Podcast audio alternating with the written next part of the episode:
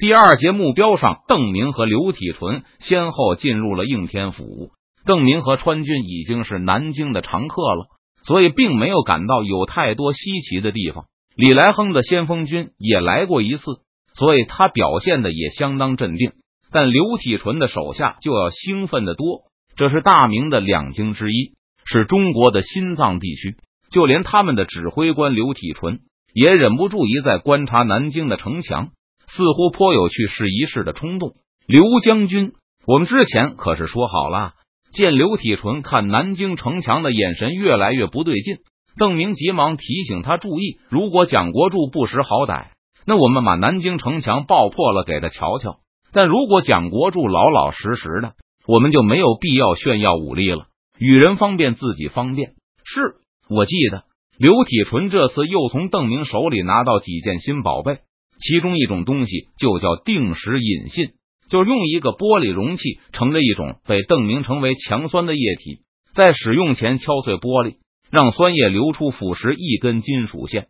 金属丝被烧断时，就会导致紧绷的弹簧猛地收缩，依靠剧烈摩擦发热，或是碎石打火来引燃火药，成功率不怎么样。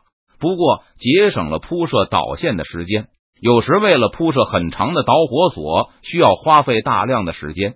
而且导火索也有铺设失误导致引火失败的几率，所以刘体纯认为，如果这种引信能改进的话，还是很有前途的。而且既然现阶段成功率低，完全可以多放置几个，就是将来改善后也完全可以继续安置，以保证成功率。不过邓明称这东西目前的造价极其高昂，短期内价格也未必能降下来。这些器械虽然在刘体纯的试验场上证明可行，但出兵以来一直没有在战场上实战检验过。刘体纯的船舱里装着成堆的各式爆破器械，但沿途知情识趣让的清廷官员让他一次次失望了。现在看到南京城墙如此威武雄壮，刘体纯心惊动摇，情难自抑。我现在想，要是拿下南京，真的不好吗？战前，邓明就给刘体纯仔细介绍过此次出兵的目的和意图，奎东军也都表示了理解。但受到部下情绪影响和南京城墙的吸引，刘体纯又显得迟疑起来。不好！邓明连连摇头，他只好再次把理由搬出来，重新说给刘体纯听：其一，我们不能把东南督府推回清廷那边，围城必缺，我们得给他们留一条活路；其二。我们的军力不足以控制湖北、江西、江南三省，沿着长江排成一字长蛇阵，就会全线被动，处处挨打。其三，这些人虽然提供给我们的军费比给北京提供的还多，但只要他们还一天还是清廷的官员，他们的打击的就是清廷的威望。就算这几省都不做任何抵抗的，换上了明军的旗帜，兵力不足。人才匮乏的邓明也势必要大量留用东南的官吏，他们同样会损公肥私，试探明军的反应和督察能力。随着他们从无到有一次次试探得手，东南官吏对明军的畏惧就会降低，而他们的恶行还会降低东南百姓对明军的观感。在我们有拿下半壁河山的实力前，最好不要动这些督府。等我们出手时，就要有摧枯拉朽的气势。同时还能把每一个岗位都放上我们的人。邓明有一点还没有对刘体纯说，那就是现在川军兼有统治者和挑战者的好处，不用费心费力治理东南领地，不用为人事、司法、灾害发愁，但依靠近代化的经济手段和灵活的外交策略，却能从东南获得比清廷更多的经济资源。大批明军不断汇聚到南京周围。他们的实力大大超过郑成功、张煌言的那次北伐，这也是自三王内讧后，西线明军首次在军力上再次反超闽浙明军。而他们的对手恐怕还不如那时的清军。尽管已经过去三年了，但苏松水师完全没有重建，江西的水师连名字都没有了。马逢之带着不少江南露营精锐逃去崇明了。现在的河道和江宁官兵还多次被邓明沉重打击过，都是多次重建的部队。更糟糕的是，他们还都深知邓明没有杀俘的习惯，因此在派部队监视南京的同时，邓明还有余力组织奎东将领分批去旅游、参观孝陵等古迹。这次明军再入江南后，大批年轻士人投身军门，希望能得到邓明的接见。不过，邓明仍仿效旧例，公开告诉他们，这次明军仍无收复南京的打算，让他们和前辈一样继续潜伏江左，等待王师反攻。而之前那些潜伏的士人，也有不少寄书前来询问是否到了起事的时机了。邓明不厌其烦的挨个回信。表示时机尚未成熟，需要他们继续收集情报，拉拢府县的鞑子官员。大部分士人都接受了邓明的指示，但也有例外。仪真的潜伏士人代表发出抗议，称他们实在没有什么潜伏工作好做了。这地下组织经过三年潜伏后，现在城内无人不知他们是邓明的暗棋。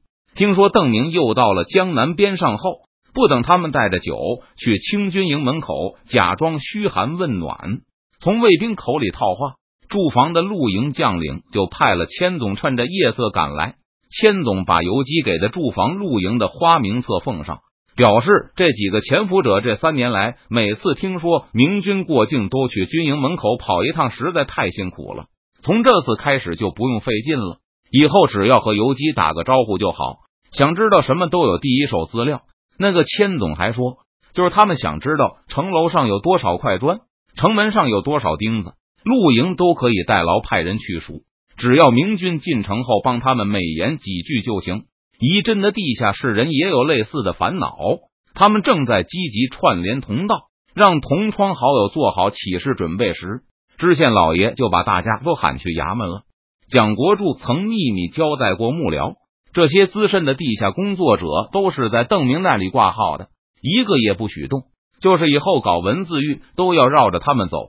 至于朝廷那边，蒋国柱能瞒就瞒，要是瞒不住了，就用放长线、钓大鱼来解释。邓明摆在南京城前的功德碑都被蒋国柱保护住了，掩护这几个暗旗。用两江总督的原话来说，就是不算是见到这批地下党后。知县和颜悦色的告诉他们，刚刚来了个兜售公债的四川人。据四川人带来的可靠情报，证明这次又没有光复江南的计划，所以地下党就不用第三次再来动员知县反正了，因为根本无证可反。知县还希望地下党动静小一点，不要整天打铁磨刀。虽然这些年知县一直很照顾大伙。但闹得太凶了，县里也难办啊！无论是两江总督还是仪真知县，都认为这些热情有余、谨慎不足的年轻人肯定不是邓明依仗的暗棋。既然邓明每次经过都和他们有书信来往，给他们面子，那两江官场也得给邓明这个面子。嗯，你们的潜伏方法确实有所欠缺。邓明耐心听过两处地下党的报告后。指出他们应该设法接受系统的潜伏训练。不过邓明没法在南京公然办一个明军潜伏培训班，这么干既不好保密，也容易伤害到大清两江总督蒋国柱的感情，刺激他向明军发出严正抗议。如果你们有兴趣，可以到成都去一趟。成都刚刚成立了一所新的书院，其中就有隶属特殊训练与特殊装备分类的潜伏科目。不过这些年轻士人大都还没有功名。邓明表示，这个他可以想办法帮忙。江宁监生有点麻烦，但共生秀才应该不太难。到时候他们就有了游学的资格，可以买长途船票，搭乘脚邓总理衙门的船前去长江上游，陆川前往成都。送走了这批年轻人，邓明再次感慨前世的信息爆炸。这些年轻人完全不知道该如何筹划组织一场政变，很多保密原则和手段，邓明在儿童电视节目中都见过，但这个时代的人就是不知道。此时别说少儿读物，就是工程人阅读的书籍中，也不会专门介绍全球范围内各路造反人士的事迹，他们成功或被镇压的过程，不但有简略介绍，还有得失评点。要知道，世界五千年之内虽然是儿童读物。但能在其中留下名字的，也都是人类历史上了不起的人物。而那些战争影片，那些以前世的眼光看是老掉牙之作，放在这个时代，那也绝对是一流的造反技术手册了。看过的少年都能从中了解到单线联系、暗语、转移、盯梢、反盯梢这些技巧的存在。这次邓明还带来了刚刚培训出来的测绘人员，他们沿途绘制了不少等高线地图。南京如此重要，周围的地形当然要反复勘探，绘制成详细的地图。虽然川西绘制出来的地图依旧有很大的问题，不过其中运用到的比例尺、等高线等概念，已经让奎东同盟军啧啧赞叹。比起传统写意画一般的地图。这种地图不仅能起到传统的向导作用，甚至有可能让指挥官利用它进行简单的预先军事部署。以往这种部署是不可能靠地图来完成的，必须要在事后侦查后才能对战场地貌有个正确的大致认识。看到新式地图后，王光兴当即就表示要让他手下学习四川的全新绘图法，其他人也陆续提出同样的要求。这次在南京周围。四川的手下就与来参观学习的同盟一起尝试绘制南京周围的一比五万地图。在这次实践中，各种测绘设想都被拿出来讨论，工具的设计思路也一个接着一个冒出来。我们最轻松的一段路基本走完了。今天，刘体纯和李来亨一起和邓明在中山踩踏地形，以南京城为假想敌，进行了一些战术讨论。然后三个人就又谈起了下一步的战略。邓明告诉他们，崇民那边有使者前来，称欺软怕硬的江南和河道官兵都停止了对他们的骚扰。等见到张尚书的使者后，我们就需要确定此次出征的目标和准备打击的敌人了。